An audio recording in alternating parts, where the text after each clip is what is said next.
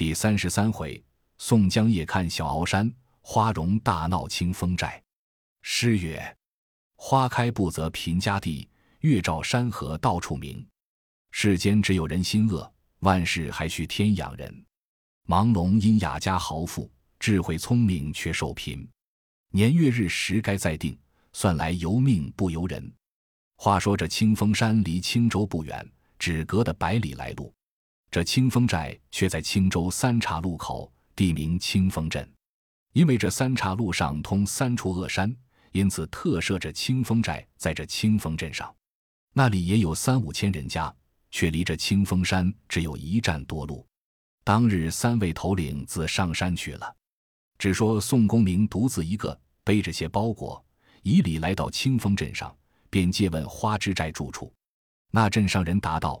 这清风寨衙门在镇市中间，南边有个小寨是文官刘知寨住宅，北边那个小寨正是武官花枝寨住宅。宋江听罢，谢了那人，便投北寨来。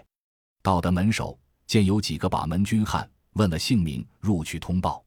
只见寨里走出那个年少的军官来，拖住宋江便拜。那人生的如何？但见齿白唇，红双眼，俊。两眉入鬓长青，细腰宽膀似圆形，能骑乖烈马，爱放海东倾。百步穿杨神臂剑，公开秋月分明。凋零剑发迸寒星，人称小李广，江种是花荣。出来的年少将军不是别人，正是清风寨五之寨小李广花荣。宋江见了，看那花荣怎生打扮？但见。身上战袍金翠绣，腰间玉带嵌山溪，甚青金泽双环小，文武花靴抹绿堤。花荣见宋江，拜罢，喝叫军汉接了包裹，破刀腰刀扶住宋江，直至正厅上，便请宋江当中凉床上坐了。花荣又那头拜了四拜，起身道：“自从别了兄长之后，屈指又早五六年矣，常常念想。”听得兄长杀了一个破烟花，官司行文书各处追捕，小弟闻得如坐针毡，连连写了十数封书去贵庄问信，不知曾到也否？今日天赐，幸得哥哥到此相见一面，大称平生可养之思。说罢又拜。宋江扶住道：“贤弟休只顾讲理，请坐了，听在下告诉。”花荣斜坐着。宋江把杀阎婆惜一事和投奔柴大官人，并孔太公庄上遇见武松、清风山上被捉遇燕顺等事，细细的都说了一遍。花荣听罢，答道：“兄长如此多磨难，今日幸得仁兄到此，且住数年，却又理会。”宋江道：“若非兄弟宋清寄书来孔太公庄上时，在下也特地要来贤弟这里走一遭。”花荣道。前次连连奉书去拜问兄长，不见回音。后闻知令弟说，兄长在白虎山孔太公庄上，也特地要差人请兄长来此间住几时。今蒙仁兄不弃到此，只恨无甚罕物管待，便请宋江去后堂里坐，唤出浑家崔氏来拜伯伯。拜罢，花荣又叫妹子出来拜了哥哥，便请宋江更换衣裳鞋袜，香堂沐浴。在后堂安排筵席洗尘。当日筵宴上，宋江把救了刘知寨工人的事，背细对花荣说了一遍。花荣听罢，皱了双眉，说道：“兄长没来由救那妇人做甚么？正好叫灭这厮的口。”宋江道：“确有作怪。我听得说是清风寨之寨的工人，因此把做贤弟同僚面上，特地不顾王矮虎像怪，一力要救他下山。”你却如何嫩的说？花荣道：“兄长不知，不是小弟说口。这清风寨还是青州紧要去处，若还是小弟独自在这里守把时，远近强人怎敢把青州搅得粉碎？今日除将这个穷酸恶醋来做个政治寨，这厮又是文官，又没本事。自从到任，把此乡间些少上乎诈骗、乱行法度，无所不为。小弟是个武官副之寨。”每每被这厮怄气，恨不得杀了这烂乌贼禽兽。兄长却如何救了这厮的妇人？打紧这婆娘极不贤，只要调拨她丈夫行不仁的事，残害良民，贪图贿赂，正好叫那贱人受些玷辱。兄长错救了这等不才的人。宋江听了，便劝道：“贤弟诧异，自古道冤仇可解不可结。他和你是同僚官，又不合活生事。亦且他是个文墨的人，你如何不见他？他虽有些过失，你可引恶而扬善。贤弟休如此浅见。”花荣道：“兄长见得极明。来日公谢内见刘知寨时，与他说过救了他老小之事。”宋江道。贤弟若如此，见长也嫌你的好处。花荣夫妻几口，招募精精致致供茶献酒公时，服侍宋江。当时就晚，安排床帐在后堂轩下，请宋江安歇。次日又被酒师严宴管待。话休叙烦。宋江自到花荣寨里吃了四五日酒。花荣手下有几个梯级人，一日换一个，拨些碎银子在他身边。每日叫相陪宋江去清风镇街上观看市井喧哗，村落公馆寺院闲走乐庆。自那日为始，这梯几人相陪着闲走，邀宋江去市井上闲玩。那清风镇上也有几座小勾栏，并茶坊酒肆，自不必说的。当日宋江与这梯几人在小勾栏里闲看了一回，又去进村寺院道家公馆游赏一回，请去市镇上酒肆中饮酒。临起身时，那梯几人取银两还酒钱，宋江那里肯要他还钱，却自取碎银还了。宋江归来，又不对花荣说，那个同去的人欢喜，又落得银子，又得身闲。自此每日拨一个相陪，和宋江缓步闲游，又只是宋江使钱。自从到寨里，无一个不敬他的。宋江在花荣寨里住了将及一月有余。看看腊尽春回，又遭元宵节近。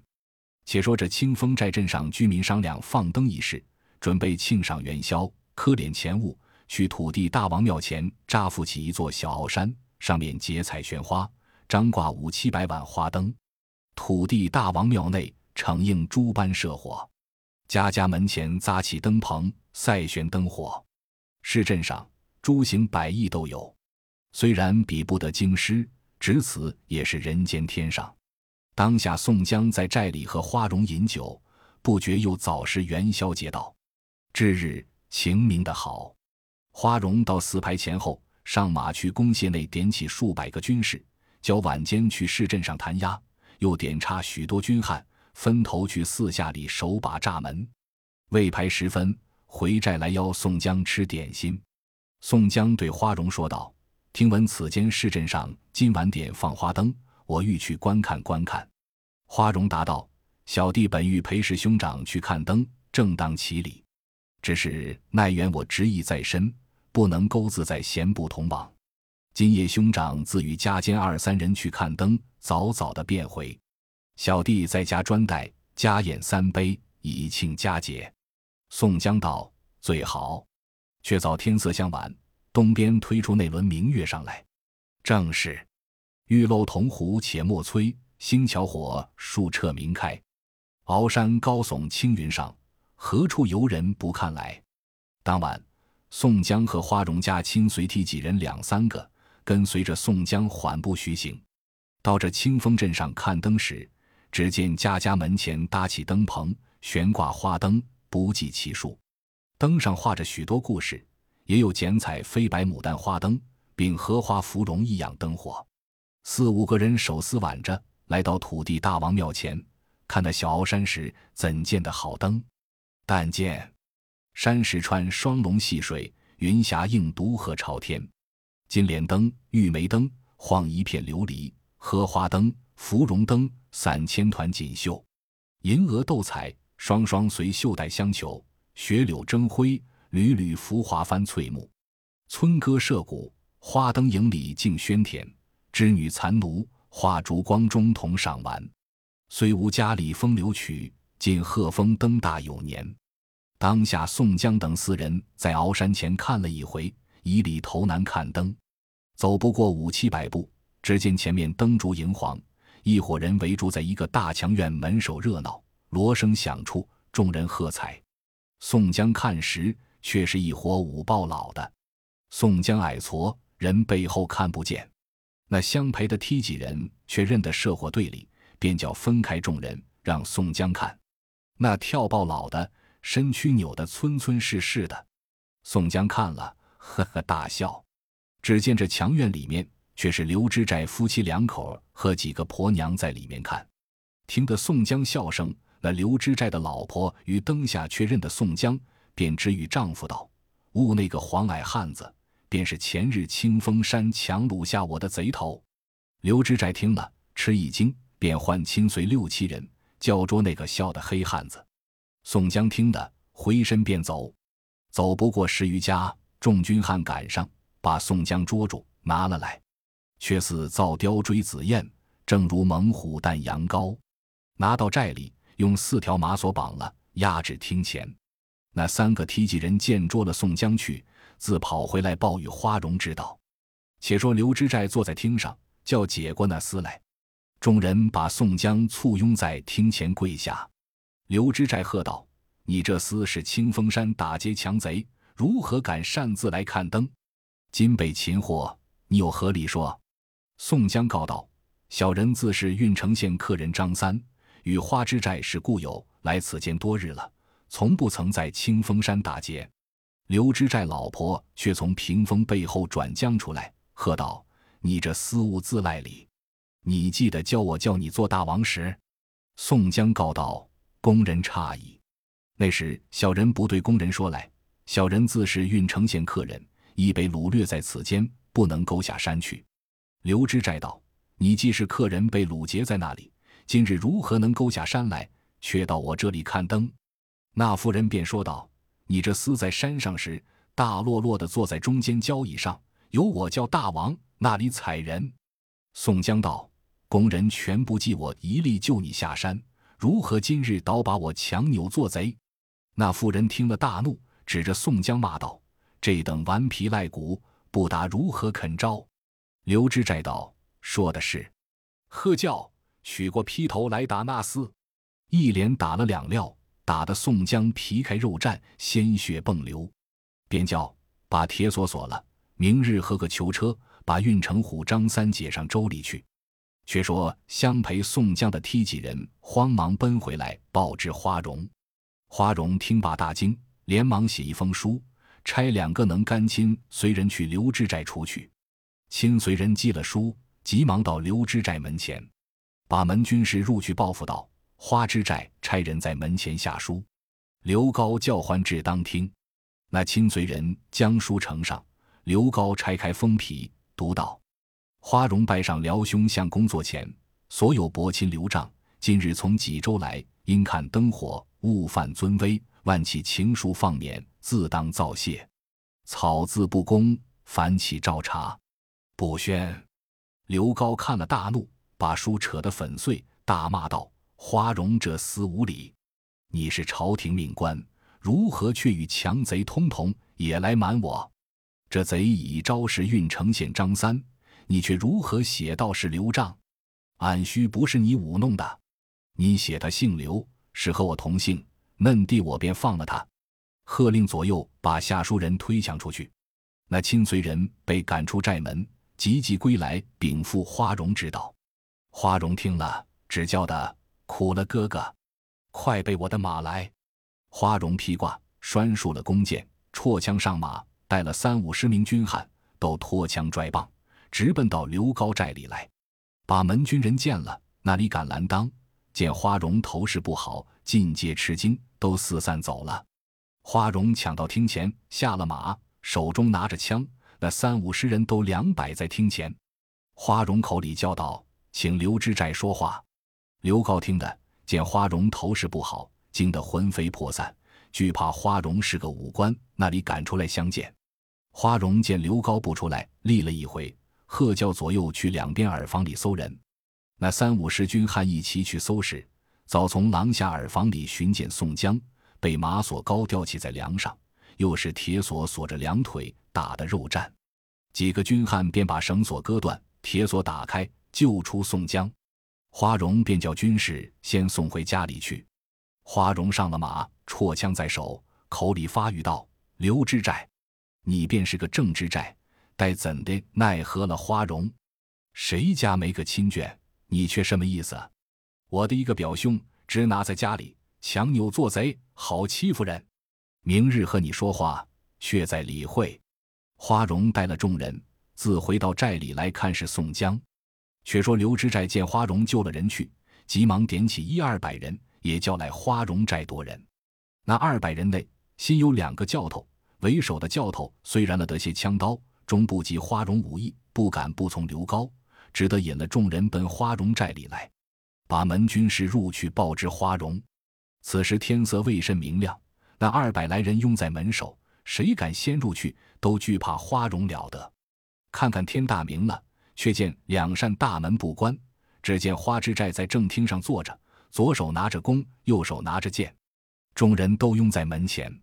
花荣竖起弓，大喝道：“你这军士们，不知冤个有头，债个有主。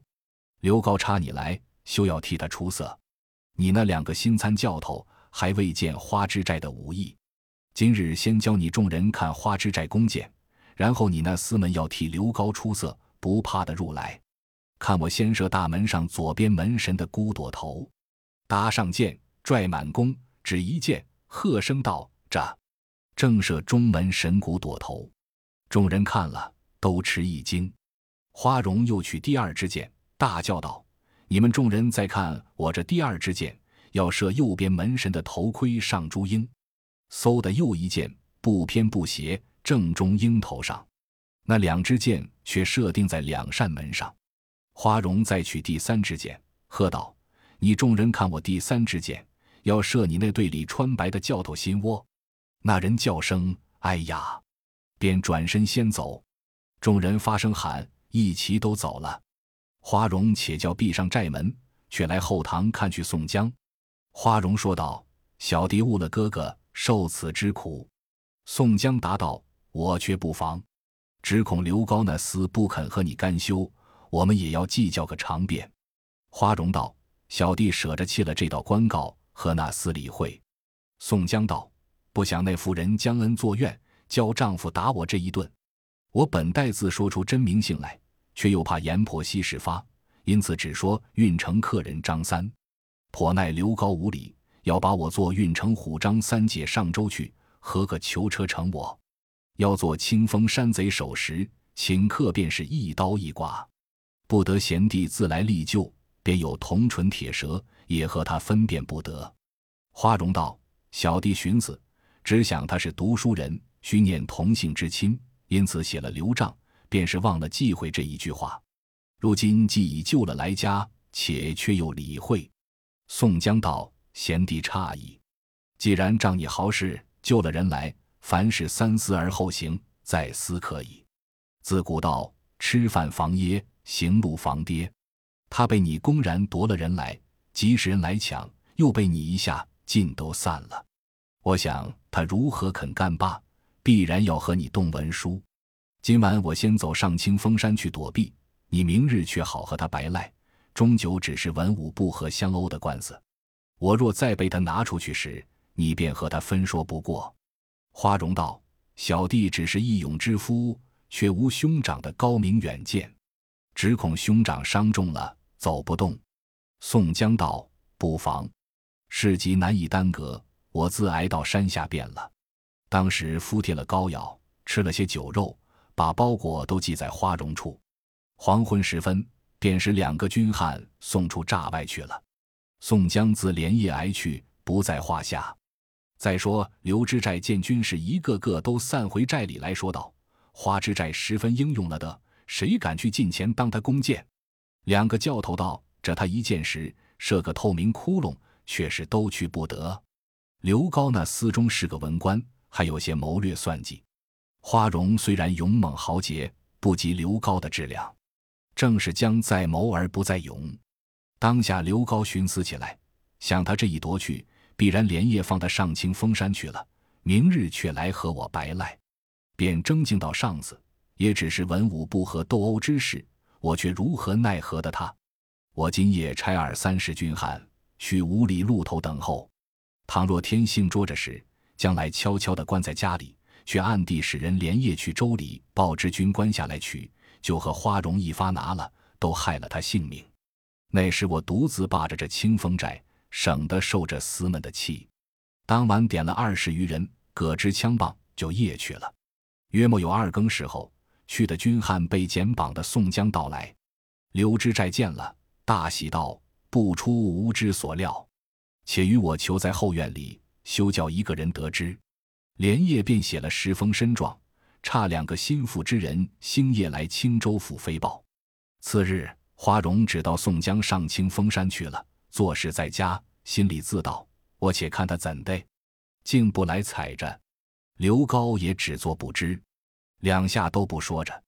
且说青州府知府正值升厅做工作，那知府复姓慕容，双名彦达，是今上徽宗天子慕容贵妃之兄，以托妹子的事要在青州横行，残害良民，欺罔僚友，无所不为。正欲回后堂退时，只见左右宫人接上刘知寨身状，飞报贼情公事。知府接来。看了刘高的文书，吃了一惊，便道：“花荣是个功臣之子，如何结连清风山强贼？这罪犯非小，未为虚的。”便叫唤了本州兵马都监来到厅上，吩咐他去。原来那个都坚信黄，明信，为他本身武艺高强，威震青州，因此称他为镇三山。那青州地面所管辖有三座恶山，第一便是清风山，第二便是二龙山。第三便是桃花山，这三处都是强人草寇出没的去处。黄信却自夸要捉尽三山人马，因此唤作镇三山。那人生的如何？但见相貌端方如虎豹，身躯长大似蛟龙，平生惯使丧门剑，威震三山立大功。这兵马都监黄信上厅来领了知府的言语出来，点起五十个壮健军汉。披挂了一甲，马上擎着那口丧门剑，连夜便下清风寨来，竟到刘高寨前下马。刘知寨出来接着，请到后堂叙礼罢，一面安排酒食管待，一面犒赏军士。后面取出宋江来，叫黄信看了。黄信道：“这个不必问了，连夜合个囚车，把这撕成在里面，头上抹了红绢，插一个纸旗。”上写着“清风山贼首运城虎张三”，宋江那里敢分辨，只得由他们安排。黄信再问刘高道：“你拿的张三十，花荣知也不知？”刘高道：“小官也来二更拿了他，悄悄提的来藏在家里。花荣只知道张三去了，自作事在家。”黄信道：“既是嫩弟，却容易。明日天明，安排一副洋酒去大寨里公厅上摆着。”却叫四下里埋伏下二三十人预备着，我却自去花荣家请的他来，只推到慕容知府听得你文武不和，因此特差我来置酒劝谕。转到宫厅，只看我置斩为号，就下手拿住了，一同解上州里去。此计如何？刘高和彩道还是相公高见。此计大妙，却似瓮中捉鳖，手到拿来。当夜定了计策。次日天晓，先去大寨左右两边帐幕里预先埋伏了军士，厅上虚设着酒食筵宴。早饭前后，黄信上了马，只带三两个从人来到花荣寨前。军人入去传报，花荣问道：“来做什么？”军汉答道：“只听得叫报道，黄都监特来相探。”花荣听罢，便出来迎接。黄信下马，花荣请至厅上叙礼罢，便问道。都监相公有何公干到此？黄信道：“下官蒙知府呼唤，发落道：唯是你清风寨内文武官僚不和，未知未甚缘由。知府诚恐二官因私仇而误其公事，特差黄某寄到洋酒前来与你二官讲和，已安排在大斋公厅上，便请足下上马同往。”花荣笑道：“花荣如何敢欺罔刘高？他又是个正直寨。”只是本人累累要寻花荣的过失，不想惊动知府，有劳都监下林草寨，花荣将何以报？黄信附耳低言道：“知府只为足下一人，倘有些刀兵动时，他是文官，做的何用？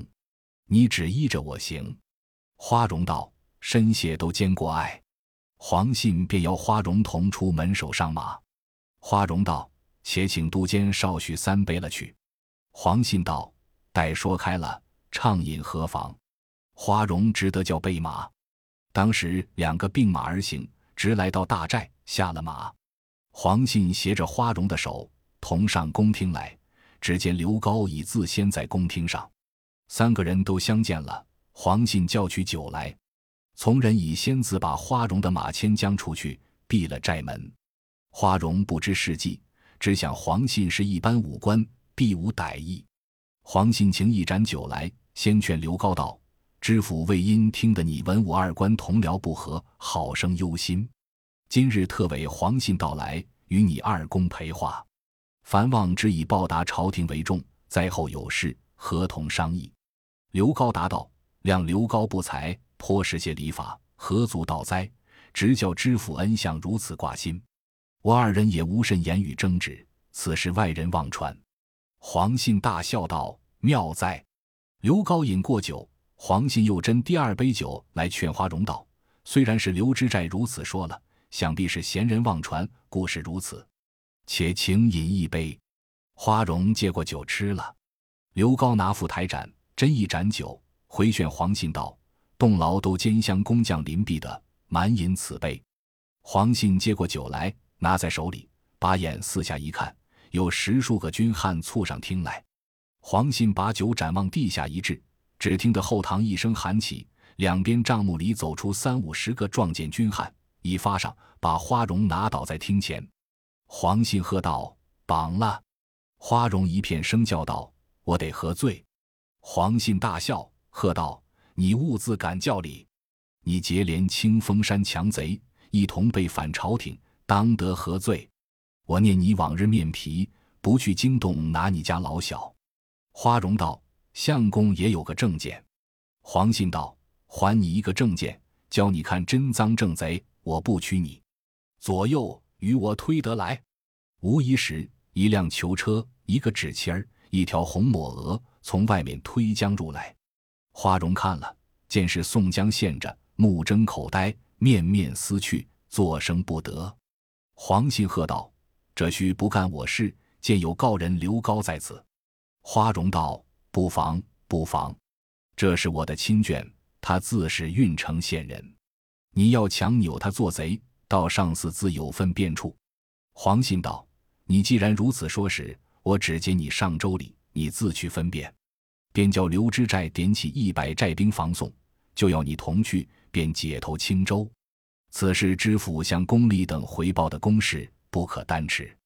花荣便对黄信说道：“都监转我来。”虽然捉了我，便到朝廷和他还有分辨，可看我和都监一般武职冠冕，修去我衣服，容我坐在囚车里。黄信道：“这几件容易，便都依你。就叫刘知寨一同去州里折辩明白，休要枉害人性命。”当时黄信与刘高都上了马，兼押着两辆囚车，并带三五十军士、一百寨兵，簇拥着车子，取路奔青州府来。